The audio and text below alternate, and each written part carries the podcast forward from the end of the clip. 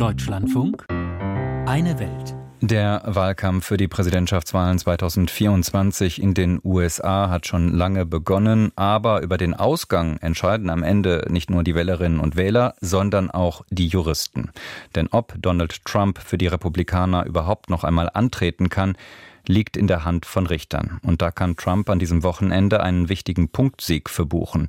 Der oberste Gerichtshof der USA hat es abgelehnt, sich mit der Frage der Immunität des ehemaligen Präsidenten zu befassen. Damit dürfte der für März geplante Prozesstermin gegen Trump nicht mehr zu halten sein. Für Amtsinhaber Joe Biden gibt es derzeit noch andere schlechte Nachrichten. Die Umfragewerte fallen und immer lauter wird über die Frage diskutiert, ob der am Wahltag fast 82-Jährige nicht zu alt ist für ein zweites Mandat. Ralf Borchert mit einem Blick zurück und nach vorn. Solche Auftritte sind selten geworden für US-Präsident Joe Biden. Reden vor Anhängern, die ihm begeistert zujubeln. Wie hier im November, als Biden vor Arbeitern einer Fabrik für Autoteile in Belvedere im Bundesstaat Illinois spricht. You know, my dad used to have a saying, for real.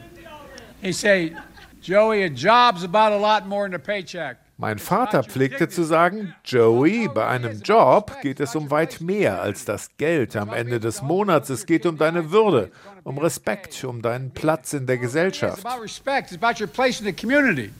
Tausende neue Arbeitsplätze geschaffen zu haben, das gehört zu den Dingen, die Biden selbst ganz oben auf seiner Leistungsbilanz sieht. Tatsächlich hat er große Gesetzespakete zur Erneuerung der Infrastruktur und für mehr Klimaschutz auf den Weg gebracht.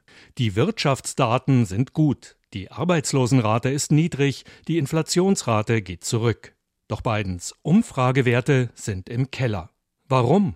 Weil die Leute die Preise von heute mit den Preisen der Zeit vor der Corona-Pandemie vergleichen, sagt der Wahlforscher David Schulz. Für den Durchschnittsamerikaner, der in den Supermarkt geht und sagen wir einen Liter Milch oder ein Dutzend Eier kauft, sind die Preise höher als vor sechs Monaten und erst recht höher als während der Amtszeit von Donald Trump. Das gleiche gilt natürlich für das Thema Benzinpreise. Schulz forscht an der Hamlin University im US-Bundesstaat Minnesota. Nach seinen Worten ist es besonders gefährlich für Biden, dass eine Mehrheit der Amerikanerinnen und Amerikaner in Umfragen sagt, das Land entwickle sich grundsätzlich in die falsche Richtung.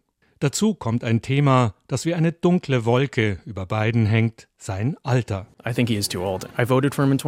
Ich finde, er ist zu alt, sagt etwa dieser 22-jährige Student.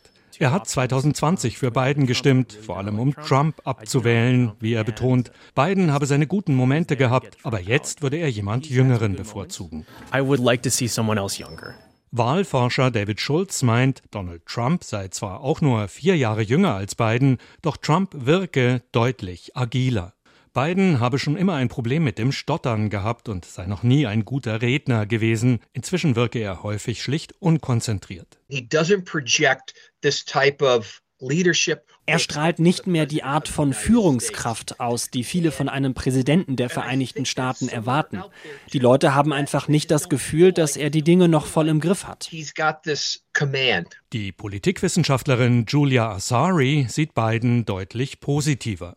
Sobald der Wahlkampf Fahrt aufnehme, könne Biden neu punkten, meint Azari, die an der Marquette University im Bundesstaat Wisconsin lehrt. The campaign will offer the incumbent president a lot of opportunities. Der Wahlkampf wird ihm als amtierenden Präsidenten eine Menge Möglichkeiten bieten, seine Leistungen herauszustellen und auch sich mit Trump in einer Art und Weise zu vergleichen, die ihm schon 2020 Vorteile gebracht hat.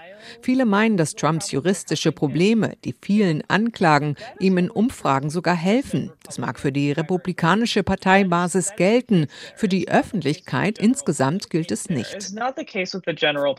Biden werde vor allem dann profitieren, wenn im Wahlkampf für die Demokraten vorteilhafte Themen wie das Grundrecht auf Abtreibung nach vorn rücken. That has proven to be Das Thema war bei den Kongress-Zwischenwahlen 2022 und bei einigen Volksabstimmungen so wichtig, wie es sich niemand vorab vorstellen konnte.